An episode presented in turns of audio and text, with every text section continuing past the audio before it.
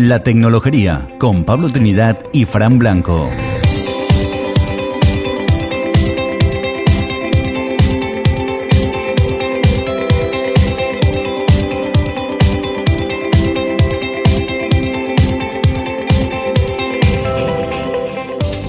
Hola y bienvenidos a La Tecnología, un podcast en el que damos a conocer a empresas y personajes influyentes en el mundo de la tecnología y que hoy están un poquito más allá de nuestro círculo sevillano. Os habla Pablo Trinidad y a mi lado me acompaña el gran Fran Blanco. ¿Qué tal, Fran? Hola Pablo, ¿qué tal? ¿Cómo estamos? Pues después del descanso de la séptima temporada, Que ve que te veo muy moreno.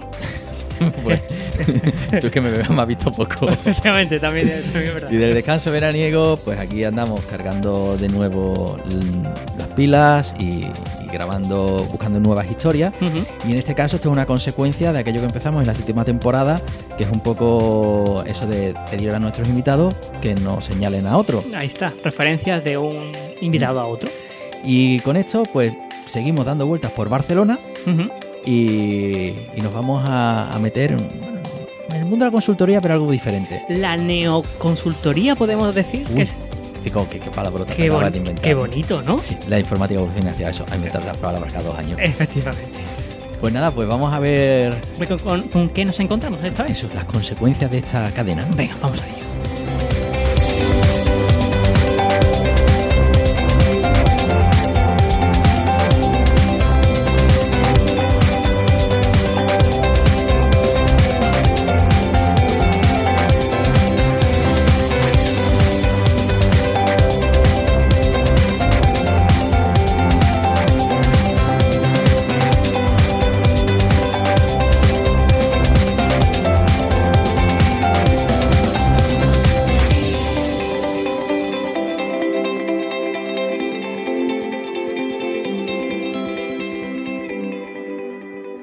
En este capítulo nos lanzamos de cabeza al, al mundo de la consultoría, pero hecha de una forma distinta.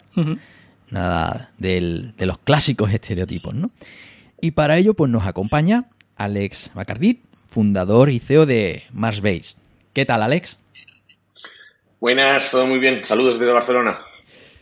Pues bueno, tú ya sabes que aquí tenemos siempre una pregunta para romper el hielo, tradicionalmente culinaria, ¿no? Efectivamente. Y, y bueno, como estamos por, mm, por el otro extremo de España, Ujú. la península, pues vamos. A ver. Venga, Venga, mójate, mójate, Fran. Venga, la a pregunta tonta. Vamos a ver. em, hemos dicho. mm, ¿Tú, Alex, qué prefieres? Eh, ¿Fuet o. Butifarra. Butifarra. Hostia, hostia, hostia. es que es- ¿cómo, cómo pedirme que, que- que- a quién quiero más? ¿A mi padre o a mi madre? Eh, no, no. Los dos, cada uno tiene su momento, su ocasión. El, momento es, el, el fuete es casi todos los momentos, la butifarra es el segundo, el segundo plato siempre, o bien acompañado de una calzotada, así que me voy a quedar con los dos, lo siento, soy un tío ambicioso. Vaya tela. Venga, Aquí que nos gusta la polémica. Claro. Eh, eh, ha, ha venido muy políticamente correcto, Correcto. Alex. Pero, pero, pero esto no es como la tortilla de patatas con cebolla sin cebolla, es que no, no discutimos sobre si fuete o butifarra, siempre son los dos aquí. Hay que ponerse pudo de alguna forma y, es, y es una solución. Llegará el día en el que alguien invente el fuet butifarra, todo junto. Guau. Y ahí estará, el- ahí estará el demonio, ¿eh? Claro. Después dice que yo me invento las palabras, ¿sabes? En fin. Todo llegará. Bueno, pues ya que hemos afrontado la primera pregunta, vamos a la segunda y más importante. Efe- efectivamente. Eh, Alex, mm, eh, vamos a ver, ¿a qué se dedica un, un CEO en, en Marsbase, en este caso?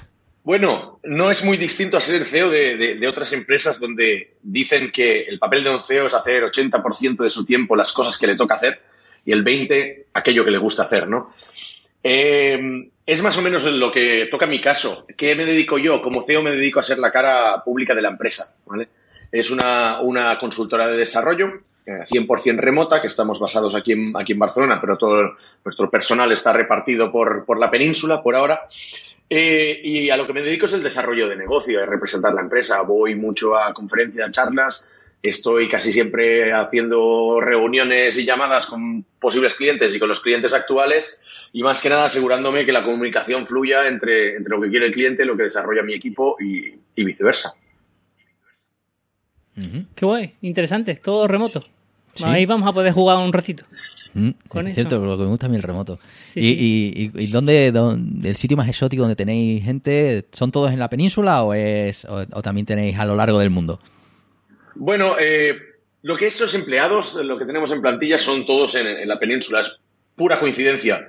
Ah, hace un tiempo tuvimos a alguien trabajando desde, desde México una temporada, uno de nuestros empleados se fue a vivir a Suecia, luego habíamos fichado también a una chica en, en Bélgica, pero que se vino a vivir para Barcelona, con lo cual no sé qué tiene que el centro magnético de España, que al final todo el mundo quiere, quiere, quiere venir a vivir por aquí, ¿no? Eh, como empresa sí que te- te- tendemos a favorecer el- la contratación en países del, del sur europeo, más que nada por, por- por afinidades culturales y por pura logística, porque al final también, siendo consultores, tenemos que trabajar mucho con clientes, intentamos buscar que sean idiomas que se parezcan, por lo tanto, si fichamos en italiano, sabemos que tarde o temprano ahora le costará menos aprender el, el español que a una persona de, no sé, quizás alguien de, de China, por decir algo. Y también hacemos mucho viaje. Entonces, a hacer venir a alguien de Nueva Zelanda para un evento de dos días, quizás, o para una reunión, no tiene muchísimo sentido. Sí que intentamos buscar eh, gente que esté a poca distancia. Muy bien, bueno, ya más o menos pues sabemos a dónde nos vamos a poder ir orientando, ¿no? Y ahora vamos a ir eh, cogiendo la, la máquina del tiempo Sí, y Nos vamos al principio. al origen. ahí está. Mm, Alex, ¿y, y cuál fue tu primer contacto con un ordenador? Buah, eh, seguramente fue en la tienda de mi padre. Mi padre siempre había tenido un negocio propio de coleccionismo ah, y ahí llegó un momento en el que un día llegó una cosa muy cara eh, que era un ordenador. No sabíamos bien bien para qué servía, pero lo teníamos como si fuera un tótem, le rendíamos culto, era como, ostras, con esto, pues, yo qué sé, se hacían las facturas, se hacían documentos, era como el ordenador. En su momento, no sé, esto, estoy hablando de principios de los años 90, eh, bueno, evidentemente eran mucho más caros y menos accesibles que ahora, ¿no? Cualquier cosa, cualquier inversión en tecnología para un pequeño negocio familiar de, tres, cuatro personas era, era muy ambicioso. Eh, yo me acuerdo que además lo utilizaba pues más para, para, curiosear, porque siempre había tenido una cierta predicción por la tecnología, las videoconsolas y todo eso. Y fue mi puerta de entrada al, al mundo mágico de, de los ordenadores, ¿no? De ahí me dediqué a desmontarlos y a montarlos, lo cual es útil, porque si solo los desmontas, pues malamente. Y sobraban tornillos, sí, ¿no? sí. Se- bueno, pero eso, eso pasa siempre, Ah, siempre vale, sobra un, Entonces siempre, entonces sobra un tornillo o alguna pieza. Siempre hay de, igual, igual que con las, con las, con las cosas del IKEA. Y, y, bueno, ya de ahí, pues eso despertó mi curiosidad de, de, bueno, de sistemas operativos, aplicaciones, luego llegó Internet, entonces siempre he estado muy, muy, muy cerca de, de la tecnología, pero vamos, hasta los niveles más bajos, como decía, desde desmontarlos y montarlos, ir a comprarlos por piezas y vender piezas y a ver qué podía con- construir con ellas, ¿no? Un verdadero ah, alquimista de los ordenadores, como quien diría. Que bueno, y entonces digamos que eso ha sido, digamos, el paso para, digamos, a estudiar eh, informática en, en el futuro. Pues en mi caso no fue tanto eso, yo siempre lo había tenido como un hobby, nunca lo vi como una carrera, ¿vale? Eh, siendo completamente sincero, siempre me han interesado otras cosas, me han interesado otras cosas que quizás no tenían tanto futuro profesional, ¿no? Eh, yo siempre decía que quería estudiar filosofía, pero no lo hice porque quería tener trabajo y no vivir en un barril. Entonces, eh, por eso dije, bueno, que creo que el mundo de informática tiene futuro.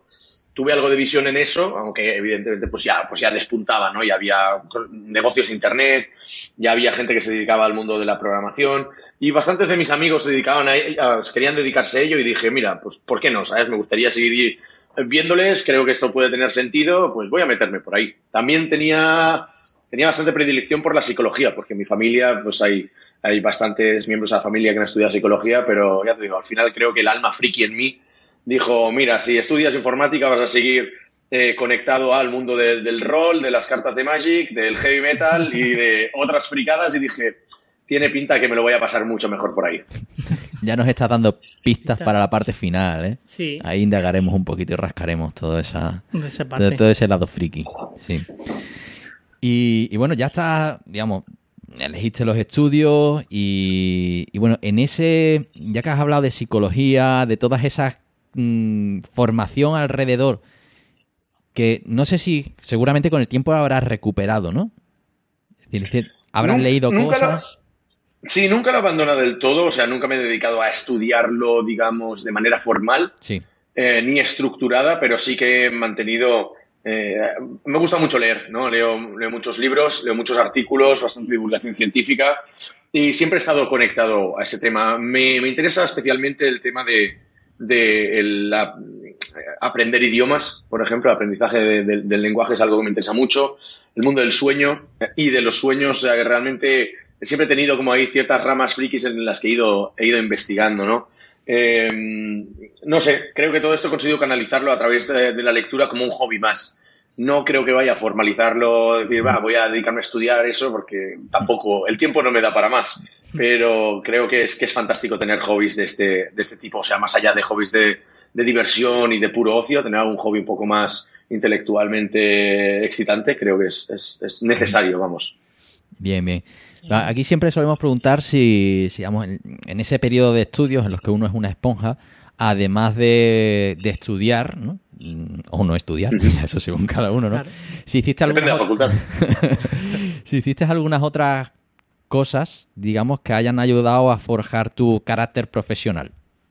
Sí, yo destacaría dos. Normalmente solo destaco una, que es la de. La principal es. Yo cuando, cuando estuve de Erasmus, yo fui de Erasmus a estudiar a Alemania, ¿vale? Y me quedé ahí a vivir un par de años. Entonces, cuando volví, yo había formado parte de una asociación que se llama Erasmus Student Network, ESN, que al final lo que hace es. Em, bueno, orientación de los estudiantes de intercambio, organizan viajes, organizan fiestas, bastantes fiestas, tengo que decir. Entonces yo lo había vivido ahí y dije, hostia, esto es muy bonito, eh, esa asociación con los valores muy chulos y no existía en mi universidad aquí en Barcelona, en la Pompeu Fabra. Entonces, con un grupo de amigos decidimos crearla.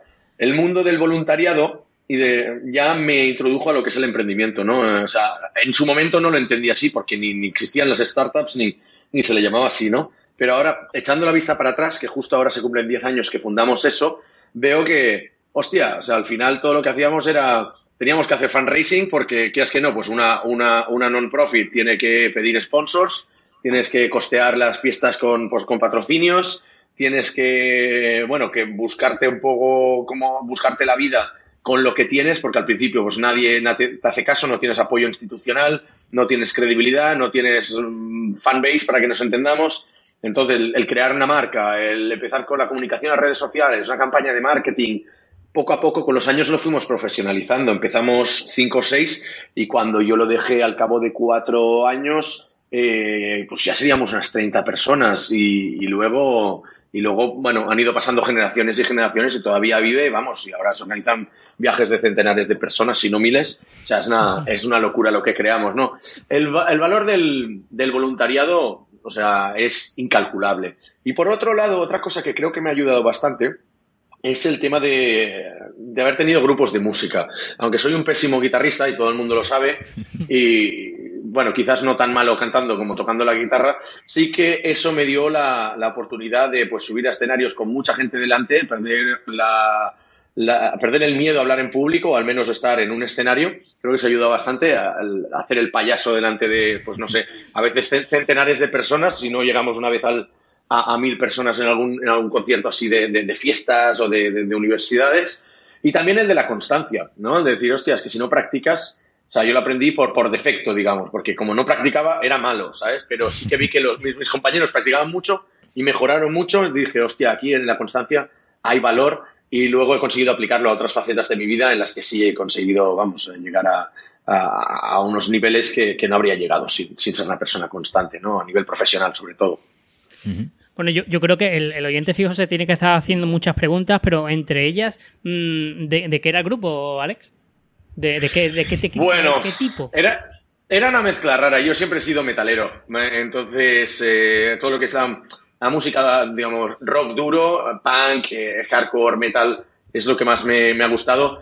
Aún así, claro, encontrar gente con los mismos, eh, con los mismos, digamos, grupos o estilos es complicado y nos juntamos, bueno, cuatro, cuatro, digamos, cuatro, cinco que más o menos teníamos gustos parecidos. Entonces, bueno, a uno era tiraba más para un rock más industrial tipo Ramstein, yo era más metal extremo, había uno un poquito más punky, otro de rock más clásico, y luego teníamos el cantante que lo más rock que le gustaba era Michael Jackson. O sea, pero cantaba muy bien, ¿no? O sea, la mezcla era muy, era muy chunga, realmente eh, el grupo era bastante variopinto, no llegó muy lejos, pero sí que nos lo pasábamos bien tocando pues, canciones de pues, tanto de los años 80, 90, como hasta una versión de los cazafantasmas. qué guay, qué chulo. Muy bueno, muy bueno. Bueno, oye, y, pasando, pasando que lo hemos pasado así como muy de, muy de balde y tal, eh, has comentado que mm, acabando la carrera y demás eh, te, cogiste una, una, beca Erasmus, también llamada Orgasmus, de estas, ¿no? Y, que te fuiste a Alemania, ¿no? Correcto, correcto. sí, sí, sí. Lo dejé para el final de la carrera. Ah, sí, perdona. no, no, no, no, cuenta, cuenta. Mm, porque te iba a preguntar ya a partir de, ahí, pero enlázalo, enlázalo tú. Pues, pues mira, yo tenía muy claro que quería, o sea, como he dicho, soy bastante friki de los idiomas, ¿no? Siempre se me ha dado bien el inglés y dije, bueno, me gustaría, eh, como no había viajado mucho, yo realmente hasta los 10 8 o incluso hasta los 20 años quizás había hecho dos viajes solo o había salido dos veces del país, eh, dije, hostia, voy a aprovechar la oportunidad hay algo que te pagan, aunque era una puta miseria lo que te pagaban, te dan la oportunidad de, irte pues seis meses, un año fuera, ¿no? Y la, un poco la putada es que eh, por el hecho de haber estudiado informática, como no mucha gente se va fuera, eh, la facultad de informática tenía muy pocos convenios con, universidades. La mayoría eran países vecinos que realmente eran tan culturalmente parecidos, o sea, Italia, Francia y Portugal, que pues para eso yo no me iba.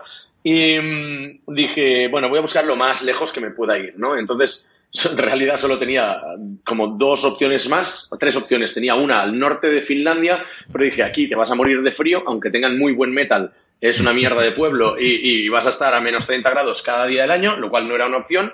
Y luego había dos opciones en Alemania. Una que era el pueblo donde se fabrica el Jagermeister, lo cual habría supuesto mi perdición. Pero claro, también es un pueblo y yo soy chico de ciudad. Y la otra era Múnich. Entonces me fui a, Múnich y, sí, sí, ahí tuve la oportunidad de estudiar en la, bueno, estudiar relativamente poco porque yo había acabado la carrera cuando me dieron el Erasmus, con lo cual fui un poco a estudiar idiomas y a, conocer una nueva cultura que era la, cultura uh, bavaresa. Qué guay. Y entonces has dicho que, fue tu primera experiencia laboral eh, allí en Alemania. ¿Te quedaste? ¿O algo así? ¿Puede ser? Sí, sí, fue el proyecto de final de carrera. Prácticamente el proyecto de final de carrera fue de unas prácticas con un departamento público-privado de la universidad eh, que trabajaba en convenio con una empresa de, casas domóticas y mm, realicé un proyecto de eh, diseño e implementación de una interficie multiplataforma para control de casas domóticas. O sea, bastante bastante avanzado su tiempo, porque entonces todavía no existía el concepto responsive, ni casas domóticas. Esto fue, os hablo del año 2008. O sea, que realmente hace 10 años. Y a tener que trabajar con cosas como que no había ni Bootstrap, ni. O sea, no me acuerdo ya con qué lo implementé. Creo que hice algo con Open Layers, eh, creo que se llamaba la plataforma esta, porque Google Maps no, no te permitía por entonces, pues nada, temas de desarrollo muy profundo. Y, y nada, y todo con, Java, que era lo que se estiraba por entonces. ¿Y te quedaste más tiempo de la beca Erasmus? Es decir, te quedé prolongaste. Correcto. Ah. Sí, sí, dije que seis meses habían sido muy poco. Y fue, fue más una casualidad, ¿eh? eh a modo de anécdota, y no, no, quiero extenderme mucho porque seguro que tenéis muchas preguntas interesantes, es que prácticamente, mira, eh, me ofreció, yo, eh, eso fue de, estuve desde marzo hasta agosto, ¿no? durante mi Erasmus. Entonces, claro, ya tenía que volver para Barcelona en agosto y unos amigos míos griegos me dijeron, hostia, mira, vamos a bajar en coche, te llevamos. Y dije, Buah, a ver, yo soy catalán, entonces si te puedes ahorrar un billete de avión, pues dije, pues bueno, pues vamos a, vamos a ahorrar, no sé, voy a ir. Pero ¿qué pasa? No cabían todas mis cosas en el coche, porque estos eran cinco zumbados, que, bueno, cuatro zumbados que se iban a dar un road trip por, por España en coche, y además eran con un, no sé, con un Seat Ibiza, una cosa súper pequeña. Y dije, bueno, o sea, 15 horas o 18 horas de coche desde Múnich, una locura. Pero bueno, total, que yo había dejado cosas ahí y dije, dije, bueno, el plan es bajo con ellos, me estoy un mes por Barcelona en agosto y luego me regreso para el Oktoberfest y ya de vuelta me lo traigo todo. ¿Qué pasa? Que evidentemente volví para el Oktoberfest y ahí se tiene un cúmulo de circunstancias que, me hicieron pensar que tenía que quedarme más tiempo, ¿no? Eh, una de ellas era que, nada, que el proyecto proyecto final de carrera que yo tenía, pues em, me, abandonó el profesor que yo tenía y, me jodió teniendo que hacer otro año. Entonces las, ambas universidades se pusieron de acuerdo y me, dejaron hacerlo ahí eh, gratis. Luego me dejaban un piso muy chulo en el centro de Múnich a muy buen precio y además entré en la asociación esta donde además me pagaban, con lo cual tenía beca y me pagaban de esto, con lo cual yo creo que estaba haciendo más dinero como, como estudiante becado de prácticas que luego lo que estuve cobrando en consultoría tradicional durante tres o cuatro años en Barcelona, ¿sabes? Eh, y dije, ¿sabes qué? Llamé a mi madre uno de esos días y dije, mamá, que no vuelvo. me quedo en Alemania. Y sí, sí, me quedé todavía por un año, año y medio más. Qué bien.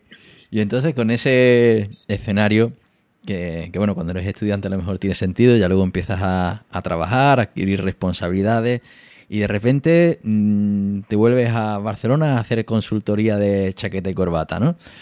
Eh, Sí. ¿cómo, da- se da- ¿Cómo ocurre ese giro? Pues mira, eh, justamente, justamente hoy hace 10 años que regresaba a Barcelona, ¿vale?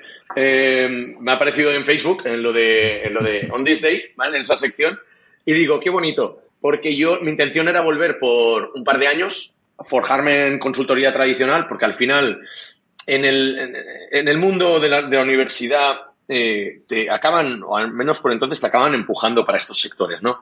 Si habías estudiado, pues, administración de empresas, pues ibas a hacer ADE. Si habías estudiado Derecho, pues acabas en, en los bufetes tipo Cuatro Casas y cosas de estas. Y si habías estudiado Informática, pues venga, para Deloitte, Accenture, Everest o lo que, o lo que fuera, ¿no? Al final también son los que financian las universidades. Eh, y Me nada, eh, yo dije... Sí. ¿Perdón? Mm, que me han encantado todos estos titulares y demás que, que has soltado. eh. Esto, Yo, esto- Pues- yo- yo tengo que ser más políticamente correcto, pero dejo que él lo diga. Sí, por eso. Exacto, siempre Gracias. está bien que lo diga otra, otra persona y que, que hable lo que tú querías decir. Pues eh, nada, dije, voy a volver por un par de años eh, y ya está. ¿sabes? Y luego, pues no sé, ya me buscaré otras cosas o me iré a otro, a otro país. De hecho, es justamente lo que he publicado hoy en Facebook, ¿no? Es decir, o sea, mi intención era volver y, creo que he llegado a una conclusión eh, que no se ha escuchado nunca nadie, pero creo que es muy fácil irse de Barcelona una vez, es muy difícil irse dos veces, ¿vale? ¿Por qué? Porque realmente yo Barcelona la descubrí cuando estaba viviendo fuera, ¿vale? Cuando estás, vives en ella y eres introvertido y eres un friki que estudia informática, pues igual no sales ni mucho de fiesta ni te dedicas a explorar la ciudad, ¿no? Cuando vienes como, como visitante y cuando la echas de menos dices, hostia, es que esto ahí, esto ahí, esto ahí, y luego los bares con cerveza de menos de un euro y luego la fiesta los lunes, hostia, em- empiezas a echar muchas cosas de menos, ¿no? Y las calzutadas y el fuet y la botifarra, todas estas cosas, pues mm, empiezas a visitar más a menudo y dices, hostia, se vivía muy bien en, en Barcelona, ¿no? Y además es una ciudad, pues que como luego hemos visto, tiene mucho potencial económico, eh, a nivel de empresa también, o sea, es bonita, o sea, no nos podemos quejar como ciudad, ¿no? Y por eso digo que ya no, no he tenido el coraje ni tan siquiera las ganas de, de volver a, a- a abandonarla, porque es que después de haber viajado, ahora sí ya muchas veces, por muchos sitios del mundo, no creo que no, no, no me merece la pena. No, no he encontrado ninguna ciudad que se encaje tanto a mí como, como Barcelona. Qué bueno. Bien, bien. Y no te he respondido a la parte de la consultoría tradicional. Ahora, ahora he caído en ello.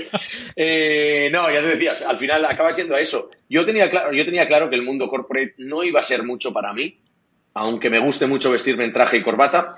Y, y creo que fue un aprendizaje muy bueno y estaba dispuesto a pasar por el aro de decir, venga, va dos o tres años comiendo mierda. Y luego ya nos encontraremos un trabajo de, un trabajo de verdad, porque al final, cuando creces en un entorno que todo el mundo lo hace, es una de esas cosas que no cuestionas, ¿vale?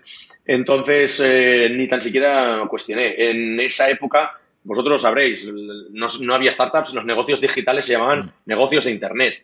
Entonces, ¿qué negocios de Internet había entonces? Infoshops, pero que claro, pensabas, no asociabas que una página web pudiera ser una empresa. Y luego había pues, empresas como Softonic, que realmente no querías ir a trabajar a Softonic, ¿sabes? Con la, con la reputación que tenían. Así que, que dije, bueno, trabajar para un Deloitte y tal, pues te da... Bueno, estábamos todavía en la época de la titulitis, el de quedar bien, el de trabajo serio y todo eso. Y luego veías que los amigos que iban, habían ido a negocios un poco más frikis, pues las pasaban putas, no les pagaban, eh, no sé, tenían oficinas bastante, no sé, raras, condiciones de trabajo muy chungas. Y, no sé, y en Deloitte pues estuve, estuve bastante bien, no me puedo quejar. Ujú. Bien. Eh, eh, bueno, Ha- yo- yo- por todos lados, ¿eh? sí, sí, sí, un po- un poquito de todo. Me gusta hablar, ¿eh? Si me dais cuerda, yo hablo. No, sí, eso es fantástico, nos haces el programa. Oye, y entonces, ¿y cómo es el salto ya de, digamos, de la. Bueno, en este caso, pasamos de Deloitte, ¿no? Vamos a, a otra, ¿no? Abas. A VAS, ¿no?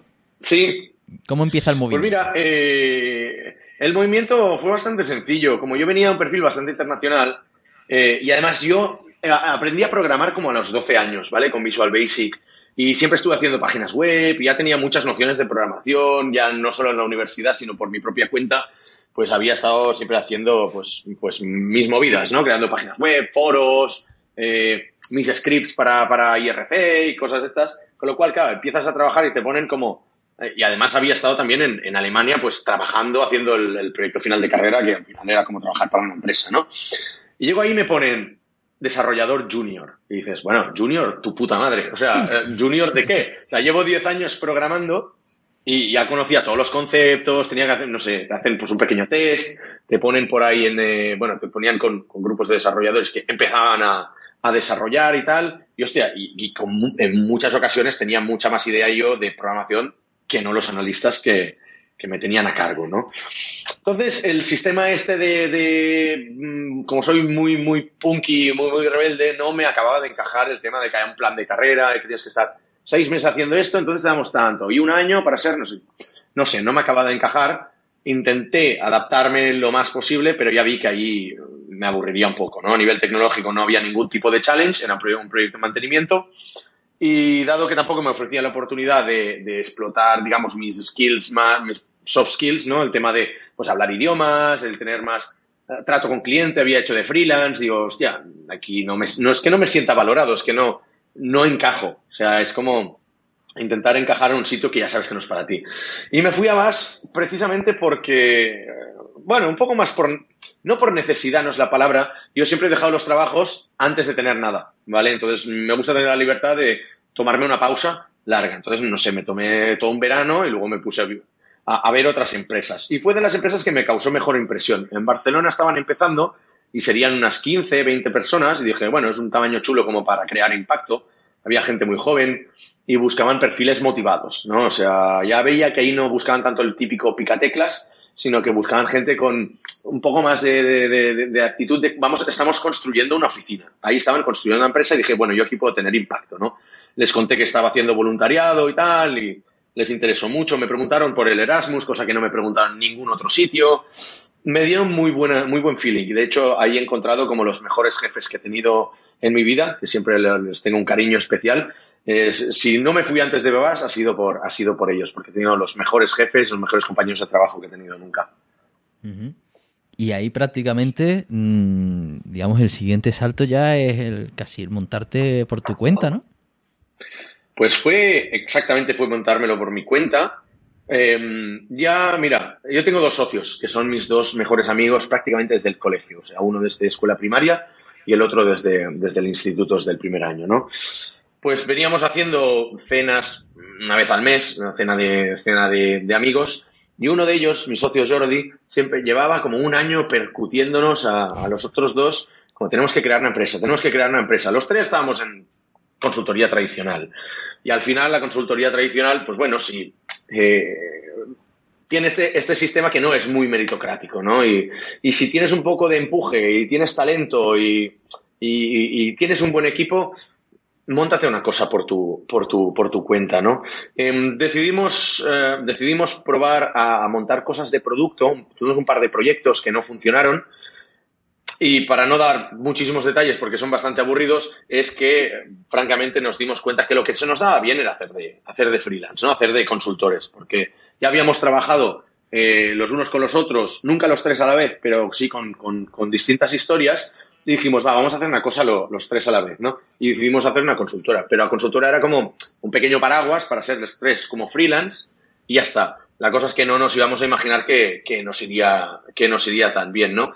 Y sí, en verdad, fue más por eso, por el decir, mira, si hay que probarlo, hay que probarlo ahora los 20, teníamos 27, 28 años y sobre todo con el bagaje eh, de experiencia que nos daba el, el haber pasado por grandes consultoras haber aprendido cómo hacer las cosas, sobre todo, sobre todo, cómo no hacerlas, ¿vale? Y dijimos, vamos a reinventar el mundo de, el mundo de la consultoría porque está, está roto, está jodido el mundo de la consultoría. Uh -huh.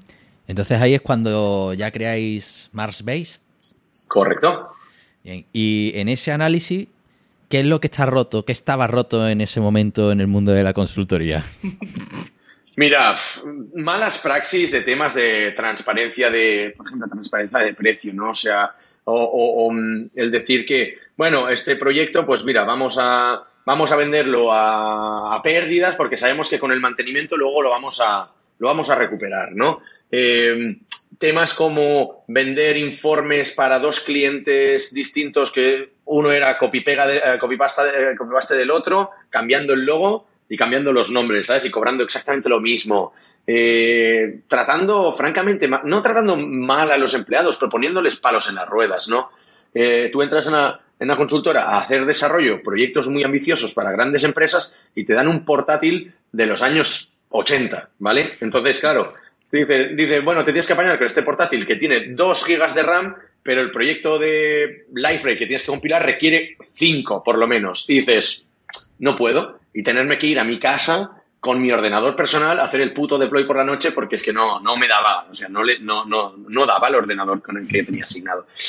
Muchas cosas, muchas cosas están rotas en el mundo de la consultoría. Es un mundo muy opaco, es un mundo desagradecido, es un mundo de, de una, o era un mundo de cultura tóxica de, trabajar eh, muchas horas y de muy poca productividad. Es un mundo de una política y unos protocolos innecesarios y totalmente arcaicos que ahora hemos visto con el paso de los años que ya se han perdido. O sea, he ido recientemente, ahora nosotros, por ejemplo, trabajamos, somos proveedores de Everis, por decir algo, ¿no? Y estamos en conversaciones con otras grandes consultoras.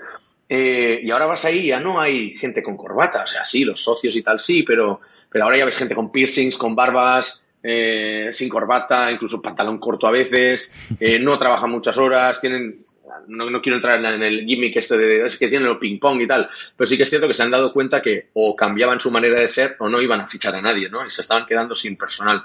Entonces, bueno, se está corrigiendo, lo está corrigiendo el mercado, como querrían leer algunos, pero vamos, decir que ahora no sé, no le encontraría descabellado volver a ir a trabajar a una, a una consultora tradicional porque, porque realmente se han puesto las pilas y han corregido lo que, lo que, vamos, las locuras que estaban haciendo hasta ahora.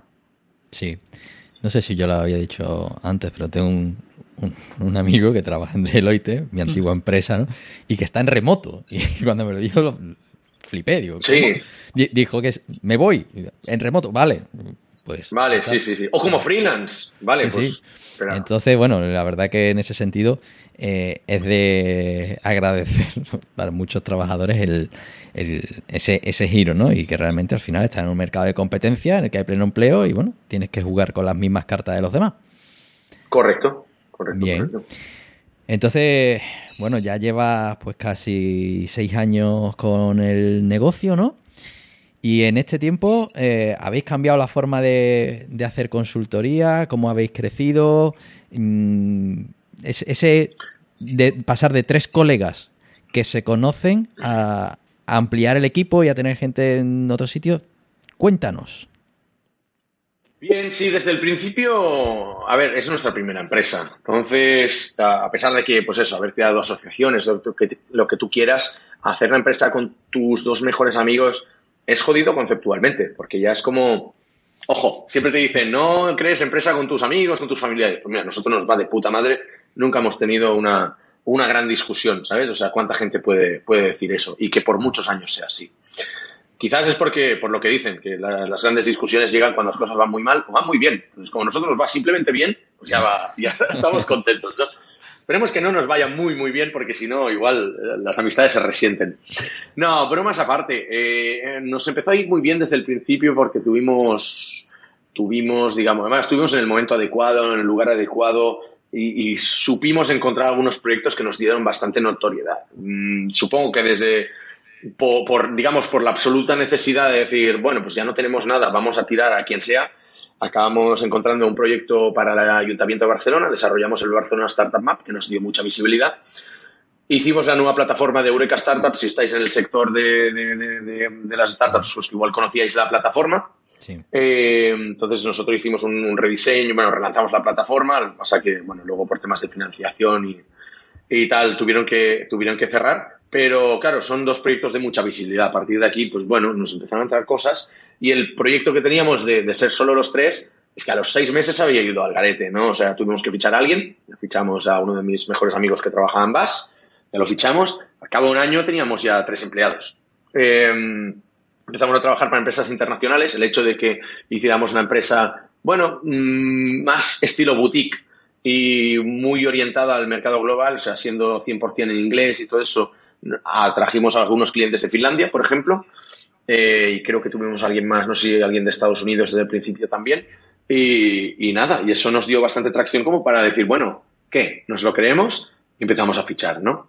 Em, pensábamos que íbamos a fichar una o dos personas solo, y ahora mismo, pues ahora llevamos cinco años y medio, tenemos 13 personas en plantilla y seis o siete freelance. O sea que ha cambiado la cosa. ¿Hemos cambiado el mundo de la consultoría? A ver, si no la hemos cambiado directamente, sería muy, muy arrogante, creo, decir que la hemos cambiado nosotros. Sigue siendo nuestro empeño, sigue siendo nuestro objetivo. Eh, uno de nuestros primeros eslogans era queremos hacer de la consultoría un sitio más, creo que era más simple, divertido y educador o algo así, no me acuerdo, ¿eh? prácticamente no lo usamos porque era un poco una mierda como eslogan, pero el, objetivo está ahí, no somos muy buenos en marketing, no nos engañemos, pero sí que hemos ayudado a normalizar ciertas cosas, como también hemos sido bastante descarados a la hora de comunicar las cosas y, hemos sido muy abiertos, pues el tema del trabajo en remoto si algún cliente pues, nos pedía que hiciéramos trabajo presencial, siempre nos hemos podido permitir el decir, no, no trabajamos para ti, no eres nuestro cliente. O sea, aunque nos pagan mucho, pues no lo hacemos, ¿no? Y el poder tener unos principios tan fuertes y tener el poder de negociación más de nuestro lado, creo que nos ha dado una cultura o al menos un reconocimiento dentro del sector de los desarrolladores de decir, hostia, estos tíos tienen principios, ¿no? Hacen cosas chulas. Eh, seguramente no somos la empresa más atractiva del mundo porque somos una consultora, lamentablemente no dedicamos mucho tiempo a, open source, apenas tenemos, pero sí que es verdad que hacemos las cosas, hacemos pocas cosas, pero las hacemos muy bien, ¿no? Y nos gusta, nos gusta decir que, es eso, que somos una consultora eh, con, el, con el ADN de una empresa de producto, ¿vale? O sea, nos gusta que los, productos que desarrollamos como si fueran nuestros. Eh, no nos vendemos a los clientes, entonces las condiciones las ponemos nosotros, es decir, mira, trabajamos estas horas, es en remoto, no hacemos horas extras, eh, este tipo de cosas, ¿no? Y, hostia, yo creo que eso es muy agradecido para gente que lo que busca es un proyecto a largo plazo y, estamos viendo que muchas más empresas están saliendo así. No las hemos quedado nosotros, nosotros nos copiamos directamente de algunas de Estados Unidos que nos inspiraron mucho, y, pero vimos que aquí no había ninguna de este tipo, ¿no? O al menos no la conocíamos. Así que si hemos contribuido a normalizar este tipo de empresa o de prácticas o de cultura de empresa, si quieres, y valores aquí, pues oye, bienvenido sea y estamos orgullosos. y, oye, eso de poder elegir los clientes y por tanto saber decir que no, eso también te pone en un compromiso a la hora de, lo que es buscar la, estabilidad presupuestaria eh, cuando trabajas a proyecto, ¿no? Es decir, claro, llega un momento en el que si necesitas mantener una infraestructura de personal determinada, al final tiene que entrar dinero en caja, ¿no? Eh, ¿dónde está el equilibrio ¿no? entre necesito proyectos y digo que no a lo que no me gusta? ¿En algún momento habéis tenido esa tensión, a lo mejor de mm, si digo que no voy a tener que encoger? Eh, nunca hemos tenido esa. No, por suerte, mira, si hay una cosa, creo que de lo que estoy más orgulloso de la historia de, la empresa es que el tema números siempre lo hemos, llevado muy bien, ¿vale? Nunca hemos tenido, eh, digamos, los impagos a la vuelta de la esquina uno de mis socios, eh, Jordi, el, pesado que, nos hizo crear la empresa, eh, es increíble a la hora de hacer proyecciones de números y, todo esto. Y él tenía muy claro que teníamos que tener mucha caja por lo que pudiera ser, donde siempre hemos tendido a ahorrar, nunca hemos tirado de crédito, nunca hemos tirado de financiación externa, nunca nos hemos pillado los dedos, nunca hemos hecho proyectos arriesgando demasiado. Hemos sido muy conservadores, somos bastante conservadores como empresa seguramente por el hecho de ser primera empresa, ¿no? Y muy pocas veces hemos tomado grandes riesgos y cuando lo hemos hecho han sido muy calculados y podían haber ido muy mal, pero han ido muy bien, ¿no? Por suerte. Entonces, sí que evidentemente como consultora y como agencia, a veces tienes huecos de, que tienes que suplir, eh, de disponibilidad y tienes que rellenar, porque pues mira, un cliente cierra la empresa, como nos pasó con Eureka Startup, ¡pum! Hostia, pues dos personas que quedan eh, libres de la noche a la mañana, ¿no? Otros clientes que han tenido que cerrar, alguna empresa con, impagos que les hemos tenido que, cortar el grifo, etcétera, etcétera.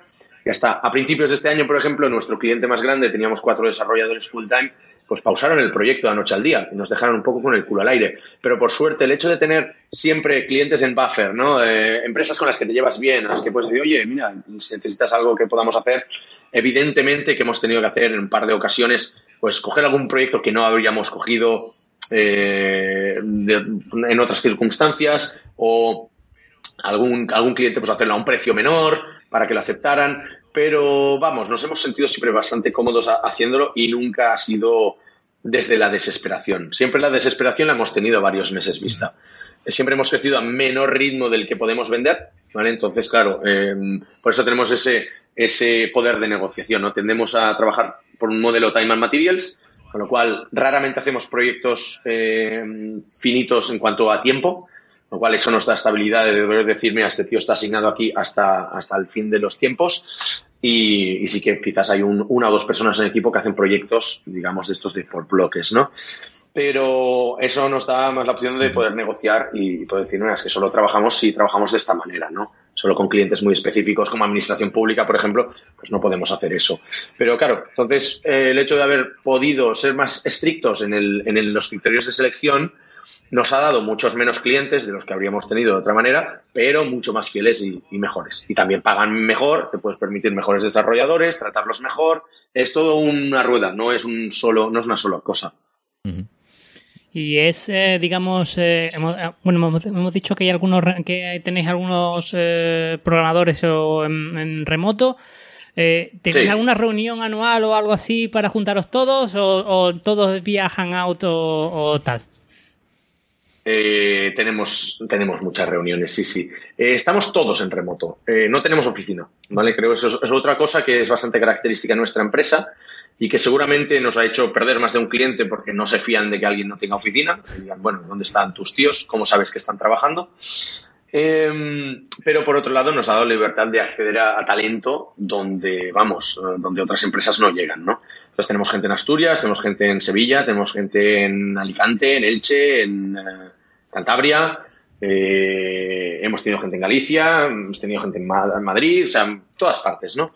Em, ¿cómo, nos vemos? Bueno, mira, es, bastante sencillo. Eh, claro, ya que no pagamos oficina, pues podemos permitirnos el lujo de pagar por viajes y otras actividades. Por otro lado, acaba saliendo más caro no tener una oficina que tener oficina, que lo sepáis. es una de esas cosas que parece una tontería, pero no lo es. Eh, nos vemos cada dos meses, hacemos un par de días que se llaman los Martian Day, que reunimos a todo el equipo en Barcelona y hacemos, eh, bueno, un día de, enseñarnos proyectos, de hablar de, bueno, eh, hacer workshops, compartimos la estrategia, los números de la empresa, hacemos sesiones de feedback y también alguna actividad de ocio after work. Em, los meses alternos em, hacemos una hackathon de un día ah, completamente remota que se llama Star Crash en honor a StarCraft. Eh, siempre nos mola el tema temática marciana. Luego hacemos un viaje una vez al año, un viaje de empresa. Este año nos fuimos a Menorca, el año anterior estuvimos en Dublín, hace dos años en Tenerife. Y luego, ah, ocasionalmente nos hemos ido a conferencias. Em, si a alguien le interesa alguna conferencia de startups, bien sino conferencias más técnicas como la, European Ruby Conference, por ejemplo. ¿Qué más? Eh, y luego hacemos bastantes actividades que son puramente online, pero sirven para compensar el hecho de ser una empresa remota, ¿no? Por ejemplo, dos veces al día en Slack, trabajamos con Slack, eh, creamos, se crea automáticamente una sala de, una sala de chat para que la gente entre a echar el café virtual, ¿no? Media hora, de, pues de 10 y media a 11 y de 3 y media a 4, o de 3 a 3 y media, no me acuerdo. Y bueno, no siempre hay gente, pero mm, siempre va bien entrar, echar un vistazo y, lo mismo comentas el fin de semana y ya no tienes tanto esa sensación de, hostia, no he hablado con nadie durante toda la semana, ¿no? Hacemos, bueno, hacemos, hacemos bastantes cosas, ¿verdad? Somos muy activos en eso. Os invito a que sigáis nuestro, nuestro blog y nuestro playbook porque ahí explicamos bien cómo hacemos estas cosas y estamos viendo que algunas empresas del sector están empezando a adoptar ciertas cosas que, con las que mm. o hemos inventado nosotros o las hemos adoptado nosotros de, otra gente, pero vamos, eh, que funcionan y si más no, ayudan a hacer más llevadero el tema del, tema del remoto. Qué bien. Oye, ahí que has dicho esa conferencia de Ruby, realmente a nivel tecnológico es algo de lo que no hemos hablado. Mm, ¿Os centráis únicamente en un conjunto de tecnologías? ¿Os habéis especializado? ¿Cubrís un abanico más amplio? ¿Cómo va la cosa? Sí, eh, vamos, la hipótesis inicial de la empresa, y eso lo hemos mantenido, es que queríamos estar especializados en una tecnología, o en cuantas menos tecnologías posible, mejor, ¿no? Como he dicho antes, eh, una de las cosas que está rotas en el tema de, o que no funcionan en el tema de la consultoría tradicional, es que se, venden y se ofrecen todo tipo de servicios, todo tipo de tecnologías y que mucho abarca, poco aprieta, ¿no? O sea, mm, por poner un ejemplo, un ejemplo tonto, ¿no? Es decir, a mí se me había fichado en Bash para hacer proyectos J2E en Java y, nada más entrar me dicen, bueno, mira, que no tenemos ningún proyecto en Java puro, vas a hacer Library, por decir algo. Digo, hostia, pues CMS yo no quiero hacer, son lo peor del mundo. Y nada, me puse a hacer CMS y tenía que dar una formación en nada, en 24 horas, y yo ni tan siquiera había tocado la plataforma en mi vida, ¿no? Y también en, Deloitte también me tocó hacer, vamos, ciertas cosas que, que dices, no sé, ¿sabes? O sea, se vendía al cliente tecnologías con las que no habías trabajado nunca, que no sabías si se podía hacer el proyecto, pero como lo decidían los comerciales, en base a lo que querían los clientes, no había ningún tipo de criterio, ¿no? Entonces, eso es algo en lo que no queríamos caer. Por eso queríamos ser una, estructura pequeña y decir, vamos a decir bien bien en qué proyectos podemos trabajar. Nosotros empezamos inicialmente centrándonos solo en Ruby on Rails y como tecnología front, pues trabajábamos con Angular, ¿vale? ¿Por qué? Porque como yo fui el único que se pasó a la empresa full time y yo ya no estaba desarrollando, mi tarea era puramente comercial, mis dos socios trabajaban los fines de semana y trabajaban eh, fuera de horas, ¿no? Entonces, trabajar con estas dos tecnologías les hacía ser mucho más ágiles y poder desarrollar proyectos en tiempos mucho más cortos que quizás con Java, que era lo que veníamos haciendo desde hacía muchos años, ¿no? O yo qué sé, o PHP, por decir algo, ¿no? Em, y por otro lado, porque, bueno, quizás también por una cultura de, cultura de empresa, ¿no? Mis dos socios habían trabajado en una, empresa juntos y habían empezado a hacer proyectos en, en Ruby en Angular precisamente porque, mira, les dieron la libertad de hacerlo en las tecnologías que queráis, vieron estas tecnologías, Ruby eh, estaba bien, em, hacía poco tiempo que había salido ya las, versiones, digamos, más, más chulas de, Rails, entonces dijimos, vamos a hacer solo estas, como vamos a hacer solo tres, tampoco necesitamos mucho más, ¿no? Y nada, realmente hemos ampliado muy poco el abanico de tecnologías, lo hemos hecho solo un par de veces, en el, casi en el tercer año decidimos hacer móvil también con Ionic, pero porque nos lo pidió un cliente e insistió muchísimo que lo teníamos que hacer nosotros, de nosotros no habría salido. Y este año hemos decidido ya, eh, siguiendo un poco el mercado y lo que querían nuestros desarrolladores, y porque también tiene sentido a nivel tecnológico, y para ponernos retos, eh, hemos empezado a, a, vender nuestros servicios en React y. Porque hacía años que lo veníamos haciendo para un cliente, pero nunca lo habíamos comercializado. O sea, nosotros comercializamos después, o sea, vendemos después de haberlo hecho ya un tiempo prudencial, ¿no? Al contrario que el, resto de consultoras probablemente. Bien, bien, bien. Es que mm, aquí recuerdo yo en, el, en ese programa con José Luis de Indra, ¿no? Mm, en el que hablábamos de los mochileros tecnológicos, ¿no? De esos retos, de, digamos, del tener que poner encima de la mesa retos a la gente para que se quede, ¿no? Y que incluso tú, Frank, hablabas de, oye, es que me tienes que poner proyectos chulos, si hago siempre lo mismo me aburro y me voy, ¿no? Mm, realmente ese, digamos, ese cambio, ese añadir elementos al stack tecnológico también encaja en esa, en esa necesidad de, de ofrecer retos al equipo de, o de transmitir esa sensación de mejora de conocimiento al equipo. Es más a nivel de... A ver, si una persona ha estado... Eh, yo creo que estamos convencidos que como, como los tres socios somos desarrolladores, para que nos entendamos, sabemos lo que quieren nuestros empleados, ¿no? Y sabemos que tenemos las mismas necesidades. Al final, los desarrolladores, si bien algunos se mueven por, por dinero o por impacto, la gran mayoría se mueven también por temas de retos, ¿no? O sea, yo quiero resolver este reto, quiero aprender más, quiero ver otros frameworks, quiero ver otros entornos, quiero ver otros sectores, quiero mm, tocar otro lenguaje de programación, quiero hacer, pues ahora aprender cosas de machine learning o temas de automatización de, deploys, etcétera, etcétera, ¿no? Siempre salen cosas chulas con las que quieres toquetear. Entonces, es más una, una necesidad pura y dura de decir, bueno, vamos a mantener, digamos, al, no sé, un cierto nivel de ambición dentro del equipo. Eh, como no tenemos un plan de carrera estructurado, sí que lo que intentamos hacer es hacer one-on-ones con los desarrolladores y, pedirles, oye, ¿tú qué te gustaría aprender? O sea, tú ya eres bueno, por ejemplo, en Ruby y en Angular, eh, ¿qué te gustaría aprender? Pues no sé, hace un año uno dijo, no, mira, yo quiero dedicarme, o sea, mi tiempo libre o en ciertos proyectos de manera parcial a trabajar con temas de, pues no sé, aprender pues Kubernetes y, temas de deploys que no lo he hecho nunca o no se me da muy bien, quiero mejorar en este aspecto, perfecto. Otro nos pidió, pues no, yo quiero aprender React. Eh, y nada, la que tengamos algún proyecto de React, pues si puede ser, pues ponerme ahí o al menos quiero verlo y tal, tal, tal. Perfecto. Pues bueno, como somos pocos, digamos, todavía nos lo podemos apañar y hacer un poco eh, el puzzle y encajarlo. Em, claro, eso sin olvidar las exigencias que tenemos del día a día de, nuestros clientes. Pero por suerte van bastante alineadas. Creo que la gente también va viendo que, por lo mismo, ahora entra un proyecto en React y si solo inicialmente nos había pedido una persona pues hacer React, ahora ya igual hay dos o tres interesados en hacer React porque hemos hecho un proyecto y ha ido muy bien, lo han visto, el feedback es bueno. Ah, pues mira, ahora también me interesa. Con lo cual, vamos bastante alineados en este aspecto. Creo nunca nadie nos ha pedido algo súper loco como decir, mira, me interesaría hacer producción de vídeo. Pues bueno, no sé, no tiene, no tiene mucha cabida en nuestra empresa, ¿no?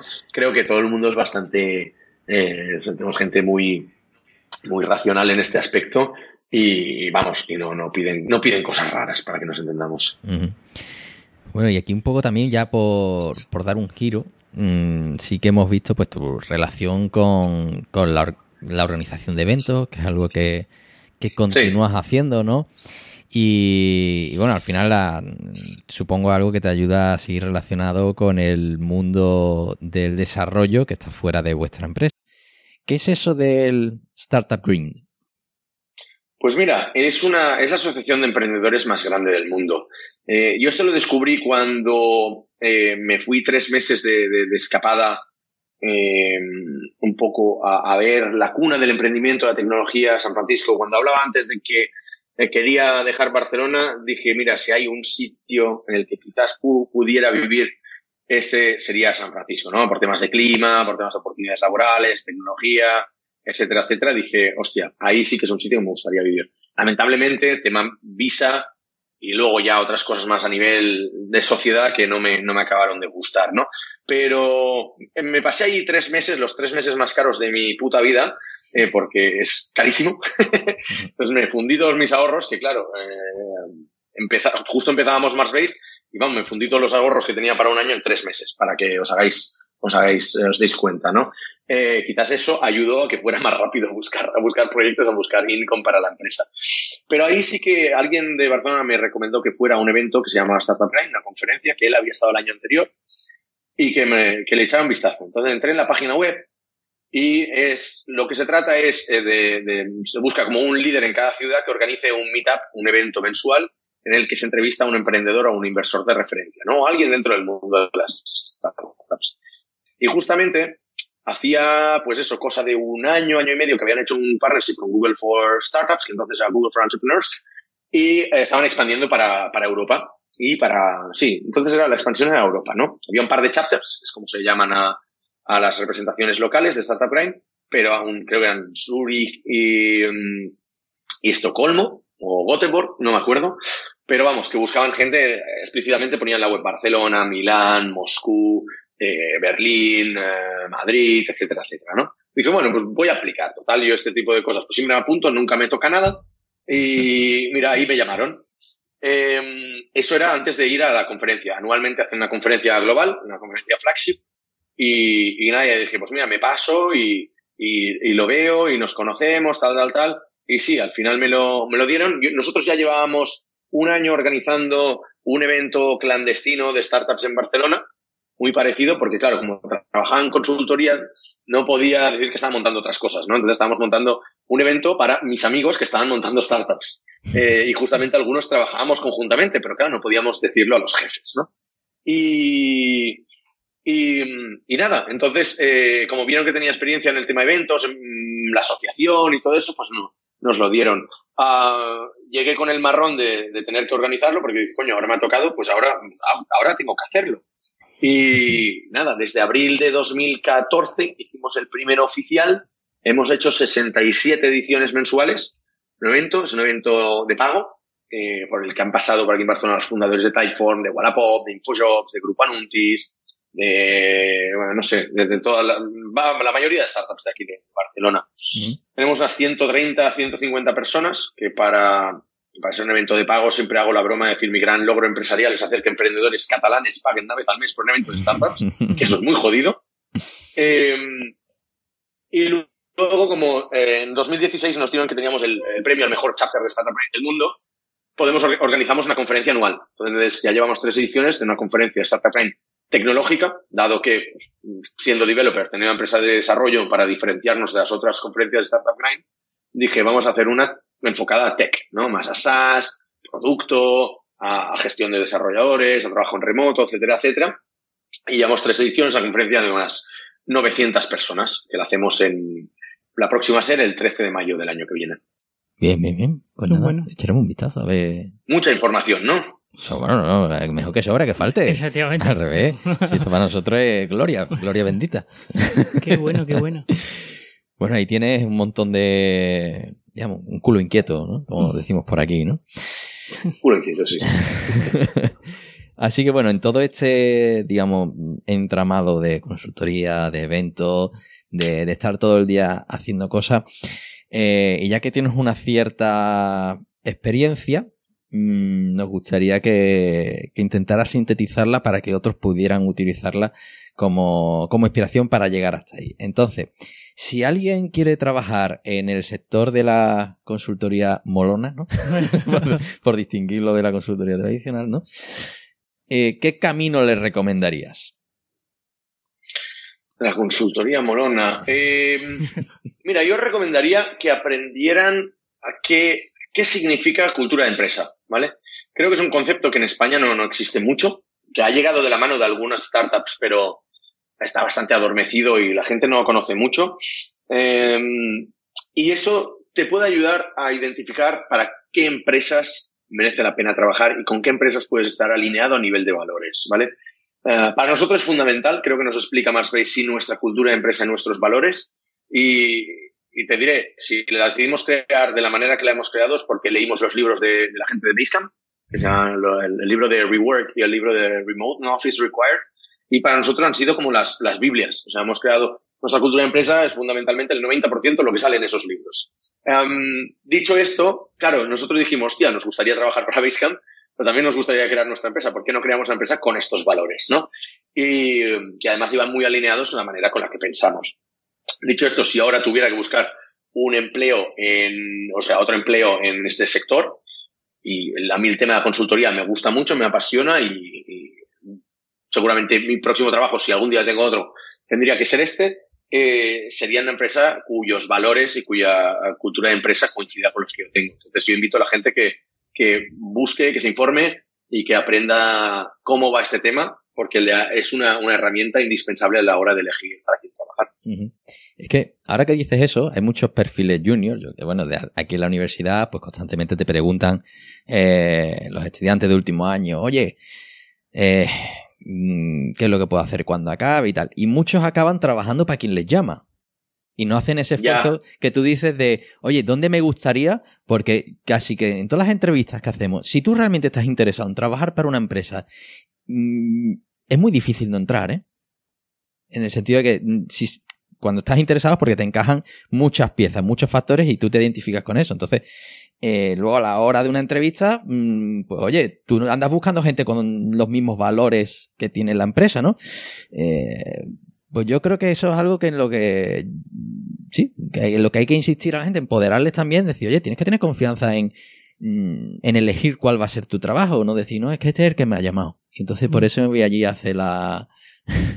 o las prácticas. Las prácticas. ¿Cuánta gente va a prácticas? No es que necesito hacer las prácticas, entonces me voy allí porque es donde me llaman. ¿Y tú quieres hacer videojuegos? Pues tío, porque hacen consultoría. Pues no, criatura. Así que... Ese es un buen mensaje, sí. Eh, bueno, cambiando un poco de tercio, pero en esta parte, siguiendo en esta parte formativa, mm, de tu yo actual, ¿qué porcentaje crees que se lo debes a tus estudios?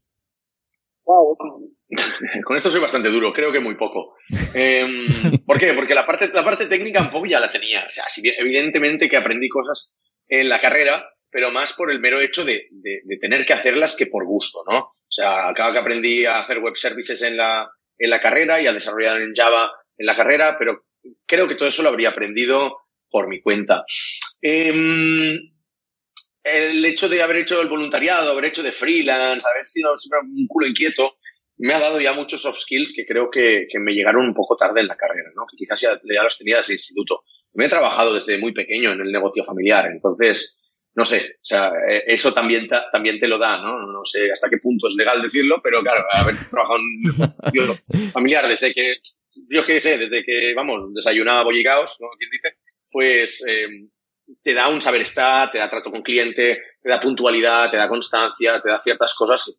No sé, la carrera, en verdad, yo la única cosa por la cual estoy agradecido es, em, una es poder haber hecho el Erasmus, que eso desencadenó pues el tema del voluntariado, etcétera, etcétera, el haber vivido fuera, los idiomas. Y por el otro lado, que tampoco fueran tan exigentes o tan estrictos con el tema de no poder trabajar mientras estudiabas, ¿vale? La Pompeo es bastante conocida por no poder eh, esto trabajar mientras estudias, lo cual me parece una, una aberración porque te ponen los horarios eh, muy difíciles de, de, de, compaginar, ¿no? O sea, clases por la mañana, por la tarde, súper tarde, etcétera, etcétera. Y mira, yo al final, yo quería trabajar, eh, no sé, me las arreglé para, para tanto trabajar como estudiar por mi cuenta y realmente solo asistir a, a los exámenes y a la clase del profesor imbécil de turno que no te dejaba, o sea, que te obligaba a ir presencialmente. Y, mm. y luego, pues bueno, como ya te digo, como soy un punky, pues luego igual sí, iba presencialmente y me ponía a jugar al ordenador en la, en la clase. Porque a lo que me vas a contar, me lo, me, o sea, yo para, para leer un PowerPoint, pues me los leo en casa en 10 minutos, no me hace falta una hora de clase, ¿no? Y, y ya está. Entonces, agradecido los estudios, no tanto, no tanto. En verdad, soy bastante, soy bastante duro con eso. Bien, bien, bien. No, yo además, esa parte del secuestro de los estudiantes, sí. soy muy sí. enemigo. Estoy en el sistema, pero no, no me claro, gusta. Claro. No me gusta. Cada uno hace lo que quiere, pero okay. yo no lo hago. Mm. Eh, bueno, además, ya, ya, aquí vamos a, a coger ese DeLorean que, que, tanto nos gusta, ¿no? Sí, efectivamente, porque, Alex, si pudiese eh, retroceder a, a, tu yo de hace 10 o 15 años, eh, que, que andaluz me ha quedado eso, ¿qué, ¿qué, le dirías a tu yo de hace 10, 15 años? ¿Qué, qué retrocederías? ¿Qué, qué, qué, le contarías? Wow. Eh, mira que a veces es una pregunta que yo he hecho en mis entrevistas, ¿eh? Y seguramente cada vez que me hacen esta pregunta doy una, una respuesta distinta. Una es, ¿toca más la guitarra, tío? Eh... no, quizás, mira, el aprendizaje más bueno que he hecho recientemente, me ha llevado años, ¿eh? Llegar hasta aquí, ha sido que los grandes proyectos no sirven de nada. O sea, que la vida mejora mucho cuando te enfocas a los hábitos, ¿vale? Cuando trabajas cada día en lo que quieres conseguir, eh, te conviertes en ese tipo de persona. Pongo un ejemplo. Hace cinco años empecé a hacer deporte cada día. Entonces, ya no tienes como objetivo perder 20 kilos, ¿no? O ganar X masa muscular, sino que pasas a ser un deportista. O sea, cada día hago deporte, ¿no? Eh, evidentemente hay un día o dos que no lo haces por circunstancias, ¿no? Pues sí, pero ya lo ya tienes enfocado en los hábitos, cada día trabajas en ello, es muy fácil llegar a las metas, ¿vale? Eso sí que es algo que me llevó mucho tiempo y creo que hasta como 2000, bueno, empecé en 2014 a hacer cosas así a diario, ¿vale? Como pues escribir, eh, tema del deporte, tuve una época minimalista en la que pues cada día durante dos años y medio estuve tirando un, pues, estuve deshaciéndome de un, de, un artículo, algo que tenía en casa para, para, digamos, para quitar cosas de mi vida, mucho antes que Maricondo se pusiera, se pusiera de moda. Entonces, ahora sí me he dado cuenta de, de hostia, del poder de, del poder de los hábitos, ¿no? Y sin que suene muy, a muy de gurú de todo esto, creo que me habría ayudado mucho más si lo hubiera empezado más joven, pero evidentemente cuando era más joven tenía otras prioridades y muchos hábitos no son compatibles con salir de fiesta o con viajar mucho o con tener otro tipo de hobbies más, eh, más nocivos para la salud, ¿no? Mm. Cada, digamos, cada cosa tiene su momento. Efectivamente. Bueno. Entonces, un poco es, ya que, por... es que la variedad está al gusto, pero bueno, sigue, sigue, sigue. sigue. Seguimos con, aquí con el referéndum. bueno, ya por cerrar esta, esta sección un poco de, de, recomendaciones y tal, y un poco de repaso de esa post-mortem de tu época formativa, ¿no? ¿En qué crees que, ya con esta perspectiva laboral y un poco también, pues conociendo desde el punto de vista de contratación, mmm, lo que buscas en el mercado, ¿no? ¿En qué crees que la universidad se debe adaptar? Eh, ¿Qué es lo que crees que la universidad debe cambiar para adaptarse mejor a las necesidades de tu mercado en concreto? No sé, adaptarse a los mercados me parece, me parece incorrecto.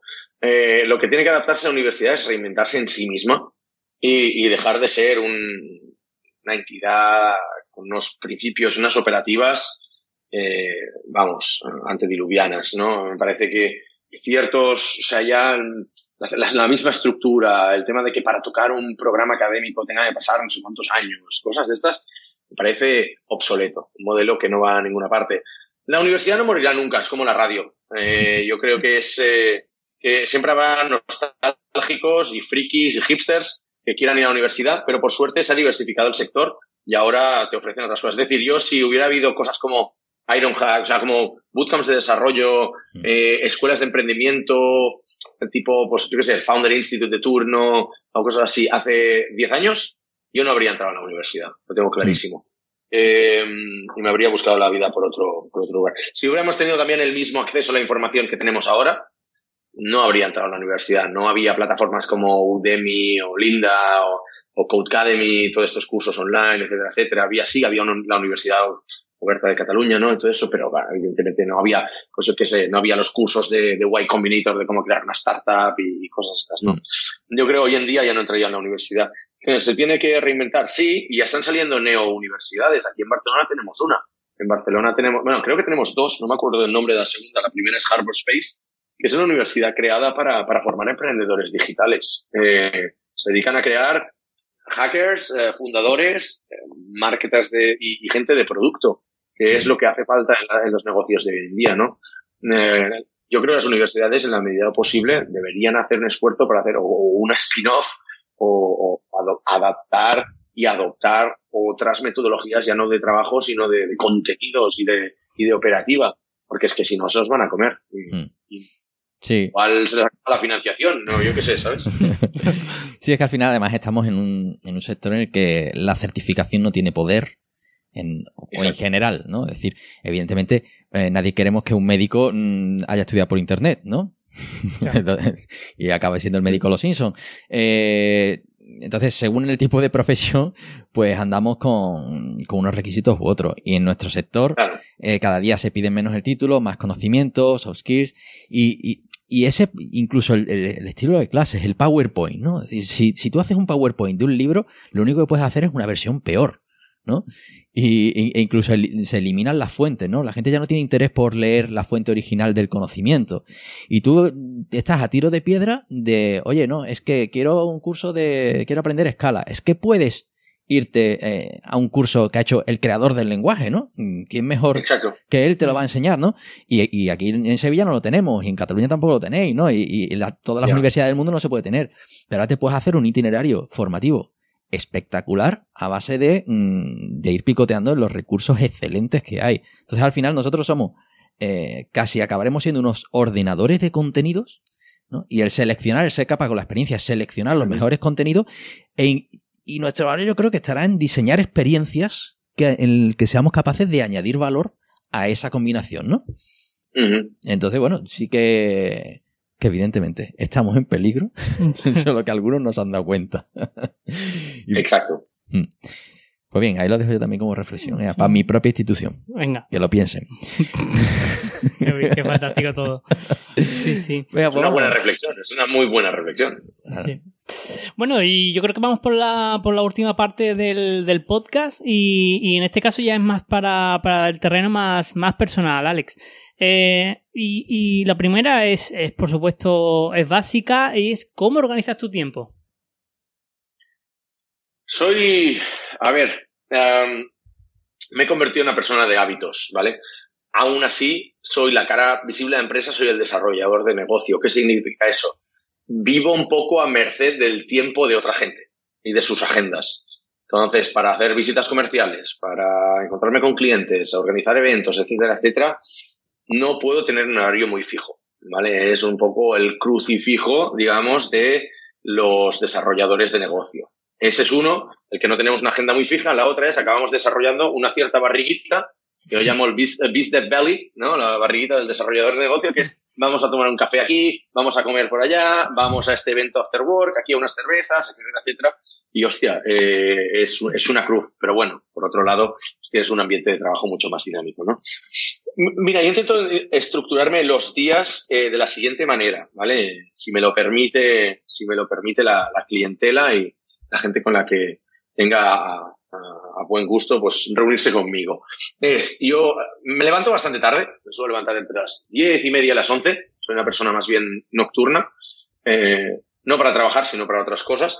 Entonces me, levanto tarde, intento hacer lo primero del día, la tarea más importante del día, ¿vale? En este caso, pues hoy ha sido una entrada de blog, eh, los lunes siempre es una entrada de blog, los otros días, pues puede ser desde lanzar una oferta, a hacer unas llamadas o a, incluso puede ser una cosa personal.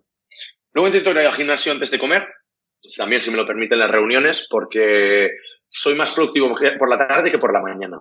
¿vale? Y además mucha gente, eh, no sé por qué, le gusta, creo que me cancelan menos reuniones por la tarde que por la mañana. Entonces, hostia, eh, cuando te cancelan varias el mismo día, la misma semana, te cansa mucho y al final acabas desconfiando mucho de, del mundo exterior, ¿no?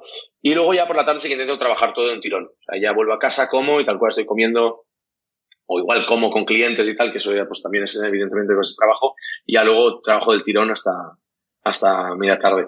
Raramente suelo trabajar muy de noche. Eh, sí que eh, tenemos una, una, cultura de empresa en la que eh, no permitimos trabajar más de 40 horas a la semana. Somos muy estrictos en eso. O para el mundo de la consultoría es bastante excepcional. Y, y, y a veces, bueno, nos tenemos que forzar a, a, a dejar de a dejar de trabajar, ¿no? Dejar para mañana lo que podrías hacer hoy. ¿Por qué? Porque esto es una maratón. Sobre todo el mundo de emprendimiento es una maratón, eh, es una carrera de fondo, no es un sprint de 100 metros, ¿no? Entonces, eh, un día puntualmente tienes, pues, puedes estar más iluminado y dices, va, pues hoy le echo unas horas más y acabo esto. Pero es importante que mañana pues hagas menos horas, ¿vale? Para que, para que vuelvas al, ritmo y porque es un, es un esfuerzo que tiene que ser recompensado, no castigado. Por otro lado, no sé, eh, evidentemente también al tener clientes en Estados Unidos, a veces como me toca pues trabajar, ciertas llamadas de noche, pues lo que entra por lo que sale. Si veo que eh, voy a tener mañana, mira, por ejemplo, mañana tengo un par de llamadas, una a las 8 y una a las 9, pues bueno, pues durante el día pues me tomaré un par de horas libres, como quien dice, ¿no? O sea, que mira, voy a estar en Madrid, esta semana voy a estar en, Madrid toda la semana, pues bueno, pues, pues en vez de quedar, poner una reunión más para quedar con un posible cliente, pues ese par de horas aprovecharé y quedaré con alguien que sea, que no sea de trabajo, o yo qué sé, o, me voy al gimnasio, cualquier cosa. Mm. Bien, bien, entonces al final hay orden dentro del caos. sí, sí, sí, sí. de esa manera, ¿no? Hoy he tenido, hoy he tenido un viaje que me ha llevado más tiempo de lo previsto y bueno, pues he empezado a trabajar como quien dice, a la hora de comer. O sea que, eh, bueno, pues he tenido que hacer un shifting de horas y, prácticamente he empezado a trabajar a la una eh, hoy. Entonces, pues nada, pues hoy me tocará alargarlo un poquito más. Pero bueno, no, no. que te sea que te sea leve el final del día, por cierto.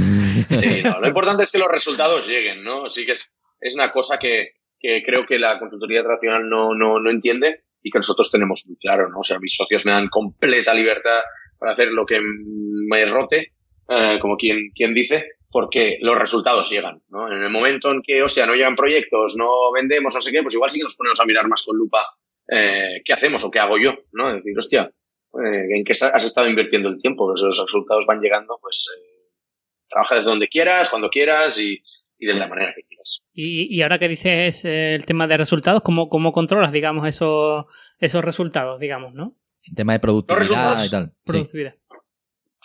Es un poco una palabra de doble filo, ¿eh? Porque, por ejemplo, nosotros raramente nos ponemos resultados. Somos una empresa que no, como he dicho, somos conservadores, somos, tenemos un crecimiento orgánico, no nos ponemos objetivos muy ambiciosos de crecimiento porque, más que nada, los objetivos siempre son arbitrarios. Muy rara, raramente son calculados y responden a la, a la, a la, a la realidad de una empresa, ¿no?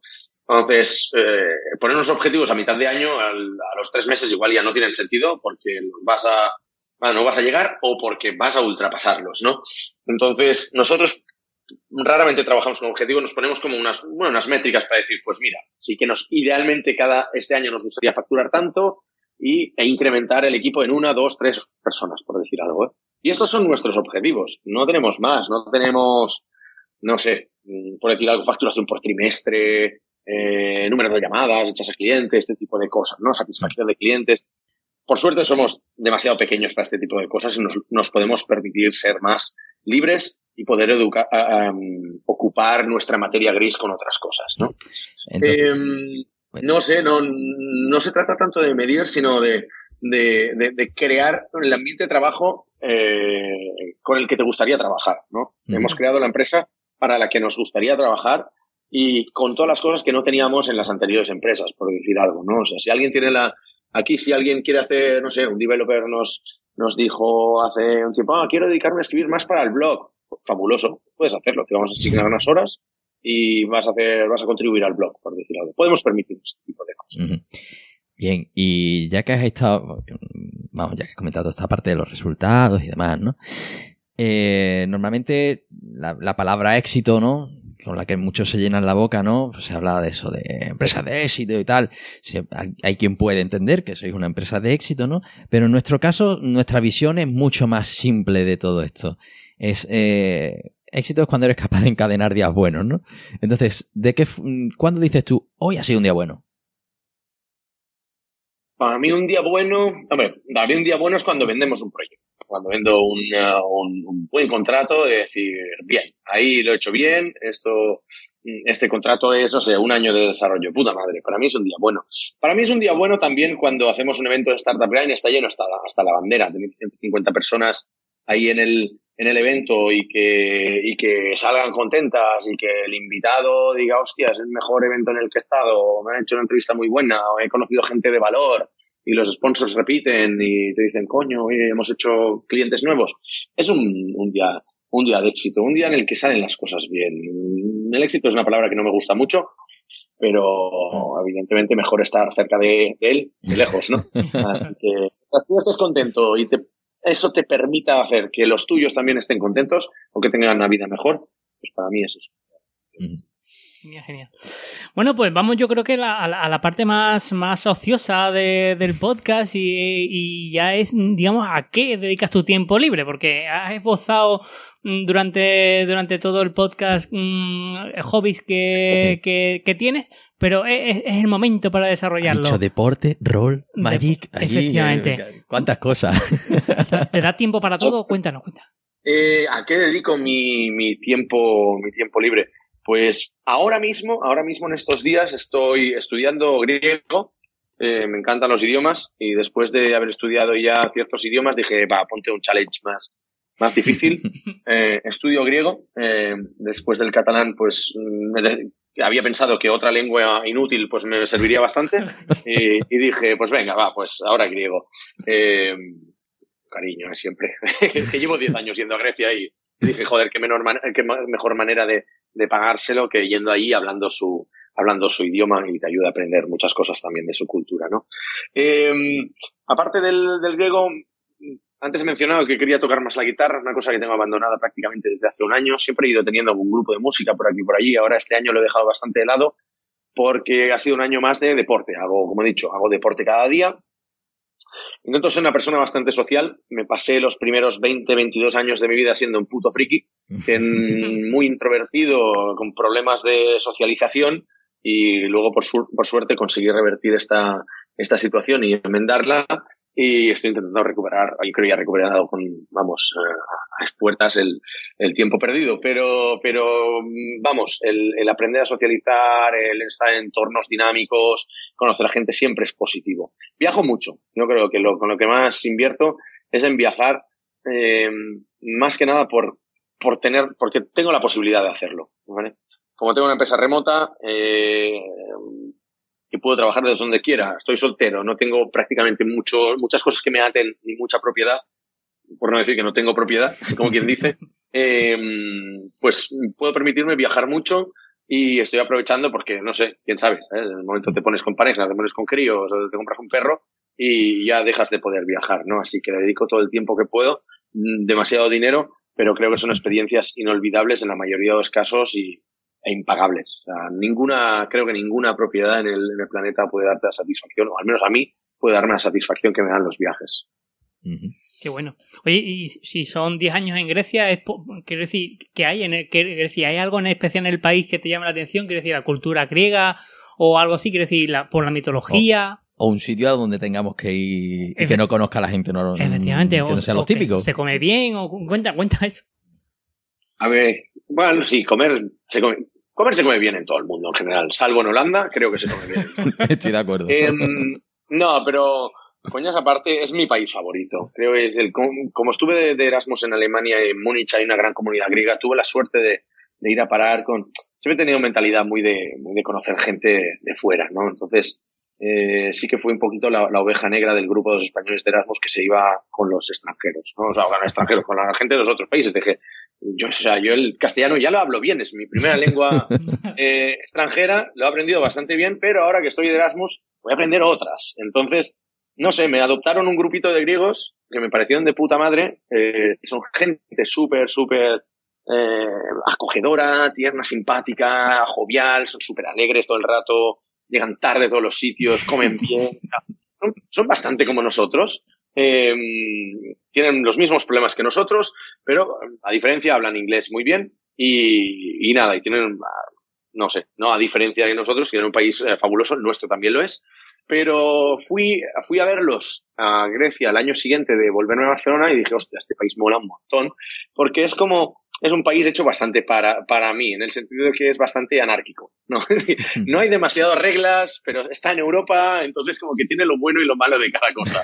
Y, y aparte sí que una cosa que a mí me gusta mucho son las islas. O sea, yo intento estar siempre de vacaciones en, en islas.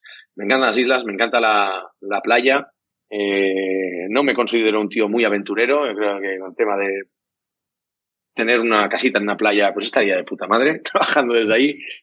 Entonces, desde hace 10 años que me dedico a explorar las islas de, Grecia. Para mí es un, tengo como un reto personal de decir, me gustaría ver cuántas más islas de Grecia en mi vida, eh, pues mejor. Eh, tampoco voy a lo loco.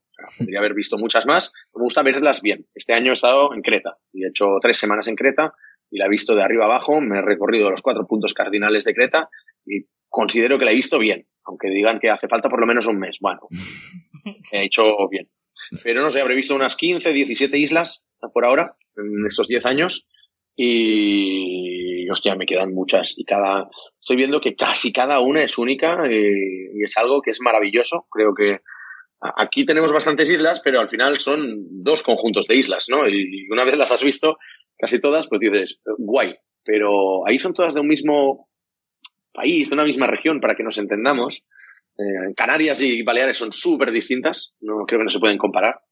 Y, ahí, es, bueno, pues todos hablan el mismo idioma, pero hay islas que tienen pues, selva, hay islas que tienen, eh, solo son desierto, hay islas habitadas, islas no habitadas, islas con, con, una ciudad, islas que no permiten los coches, islas con, con, animales, islas que, no sé, que tienen de todo, ¿no? Hay islas con cascadas, hay una locura de naturaleza. Y hay islas que solo son para estar el día y no puedes pernoctar ahí.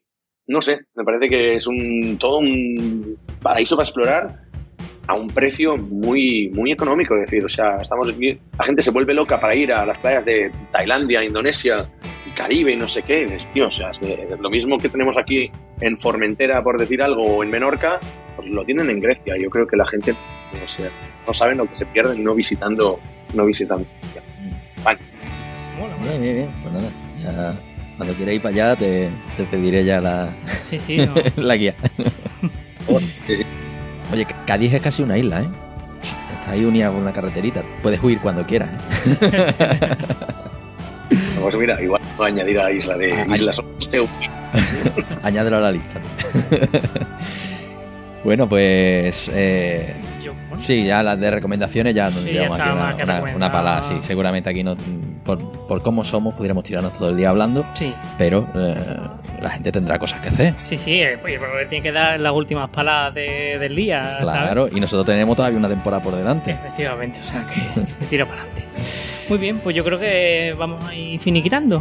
Sí, pues nada, Alex, eh, muchísimas gracias por tu disposición para contarnos tu, tu vida, tu historia y cómo eh, y el ADN, digamos, de, de Mars Base. Perfecto, muchas gracias a vosotros, suerte con la nueva temporada y enhorabuena. Creo que, creo que los podcasts es, yo soy adicto a, a escuchar muchos de ellos. Son muy, son muy necesarios, son muy necesarios. Pues, muchísimo.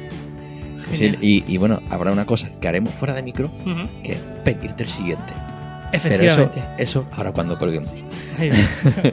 Mientras les podemos recordar a los oyentes que puedes contar, que pueden conta- contactar con nosotros, que ya, como ha pasado el verano, se me ha olvidado, Claro. ¿sabes? ¿Cómo, cómo se dice contactar? Eh, puede contactar con nosotros en hola arroba tecnologería.com o puedes suscribirte en iVoox y en iTunes o encontrarnos en tecnologería.com donde abajo a la derecha tienes un fantástico enlace para entrar en nuestro canal de Telegram y charlar ahí con los oyentes y, y tal y, y ahí te contamos novedades y tal y oye que, que está guay eh, que ahora nos ha dado por los directos y también en YouTube, así que oye, que, que- Sí. que mola, que está, que está chulo. Y recuerda seguirnos en Twitter y en Facebook como Tecnología. Eso. Y Y en también, YouTube, por cierto. eso, también estamos en YouTube. Y bueno, en tecnología, por si no sabéis, hay mm, muchos programas diferentes. Efectivamente. ¿Vale? Tenemos un poco de todo, también de historia de la tecnología, eh, bueno, te- tenemos de, de I+D, de desarrollo de videojuegos y por supuesto la parte de ocio, de juegos de mesa, tenemos de cómic, de Tenemos música, bueno, de música libre. tenemos de todo. Entra en poquito. tecnología.com y te ves ahí todos los programas que tenemos. Está. Y dejarnos coment- eh, opiniones en iTunes Sí. y tal. Es, lo que nos alimenta. Exactamente.